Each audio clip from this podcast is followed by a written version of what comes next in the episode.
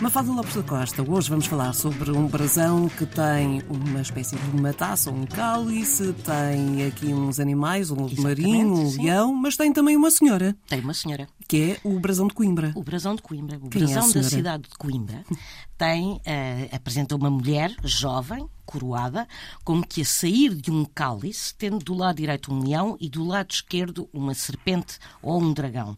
Ora, muita gente acha que a rainha representada é a rainha Santa Isabel. E isto porquê? Porque Santa Isabel é a padroeira da cidade de Coimbra, mas afinal não é.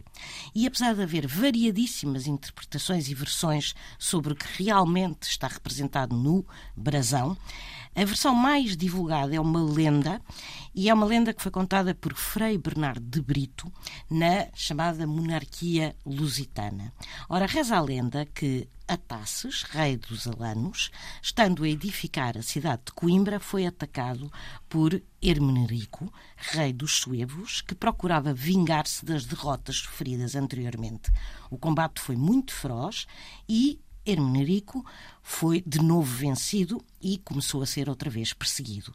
Obrigado a implorar a paz, oferece a mão da sua filha, Sindazunda, ao rei vencedor, que, encantado com a beleza da donzela, aceitou imediatamente. Fundada a cidade, no brasão ficou eternamente a memória dos factos, representando a figura fem- feminina, a princesa, simbolizando a taça as bodas, enquanto que o leão personifica a Tasses e o dragão ou serpente Hermenerico, que, por amor de Sindazunda, passaram de inimigos a aliados. E têm nomes muito esquisitos. Eu tenho sim, senhora. E eu estava aqui no início a dizer que me parecia ser um lobo marinho, só que não, é um dragão. É um dragão ou uma serpente, consoante as versões.